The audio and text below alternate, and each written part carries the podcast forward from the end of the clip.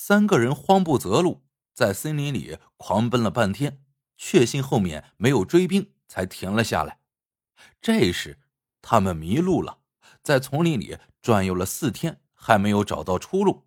秦少峰用剩下的三发子弹打了两只火鸡，没有火，饿极了的三人连毛带血把火鸡给生吞活剥了。这时，天空下起了雨，大雾又开始在森林里升腾起来。三个人是又冷又饿，脸上疲惫的脱了形，衣服裤子被荆棘划得支离破碎。三个人衣衫不整，哆哆嗦嗦的围坐在一棵大树下，一筹莫展。如果再走不出去，我们就只有等死了。面对困境，一向鬼点子多、信心十足的许毅也仰天长叹。秦少峰翻看着手里明晃晃的匕首，说：“不要灰心，我们还有匕首。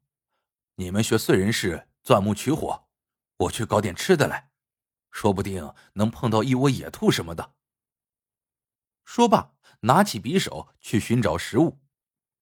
许毅和毛思敏二人捡来几根枯树枝，有气无力的一上一下摩擦起来。还没等他俩擦出火花来，秦少峰却快步奔回来，急急忙忙的说：“发现情况，快跟我来。”两个人跟着秦少峰没走多远。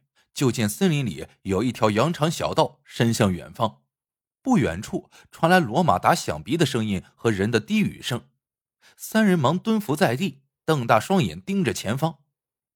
不一会儿，就见一队人马从林中走过来，大约有六七十人和几十匹驮载货物的骡马。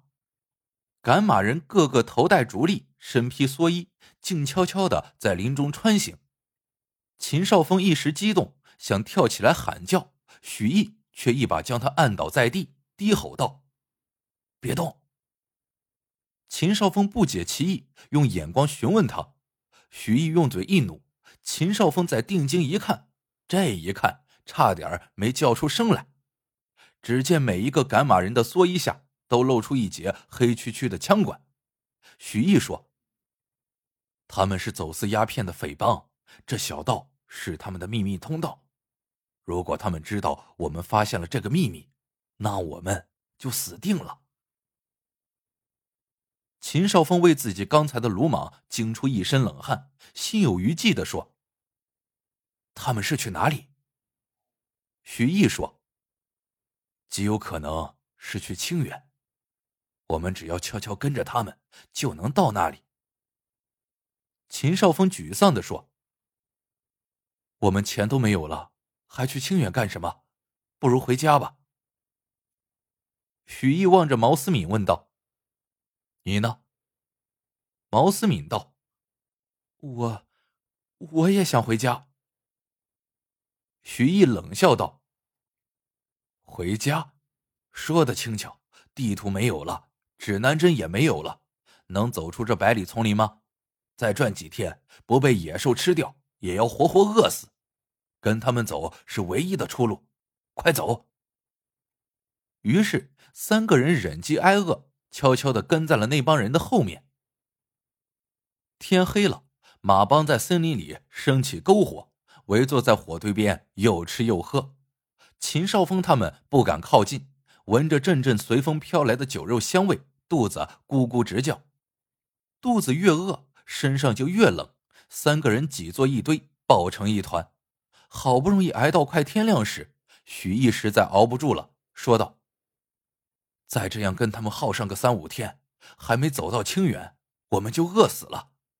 横竖是个死，不如我去他们那儿弄点吃的来。”秦少峰嘱咐道：“小心点。”许毅把匕首衔在嘴里，弓着腰，悄悄的摸到了马帮的帐篷前，只见一个哨兵。靠在帐篷门口呼呼大睡，许毅轻手轻脚的摸进帐篷里，见匪兵们一个挨一个睡得正香，帐篷里放着许多吃的东西，他小心翼翼的轻移脚步走到里面，把一瓶瓶牛肉罐头塞进了怀里，然后又高抬腿轻放脚的退出来。经过帐篷门口时，他看见哨兵的那杆冲锋枪靠在旁边，他一时贪心，顺手一提，想把枪也拿走，不料那枪袋子是捏在哨兵手里的。哨兵惊醒过来，大喊一声：“有贼！”许毅一惊，怀里的罐头也叮叮当当掉落在地。帐篷里的匪兵全都醒了。许毅又惊又怒，一刀把哨兵捅死，从哨兵身上拔了个弹夹。摸起枪就跑，匪兵们追出来，子弹呼呼呼的从他耳边飞过。秦少峰和毛思敏一看情形不对，就跟着许毅没命似的往林中飞奔。匪兵们恼羞成怒，紧追不放。跑着跑着，毛思敏哎呦一声摔倒在地，一股鲜血从小腿上流下来。秦少峰问：“怎么了？”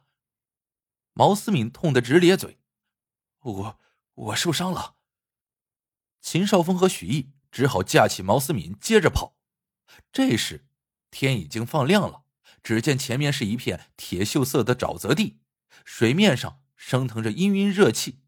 再回头一看，匪兵们哇哇大叫着追上来，前有沼泽，后有追兵。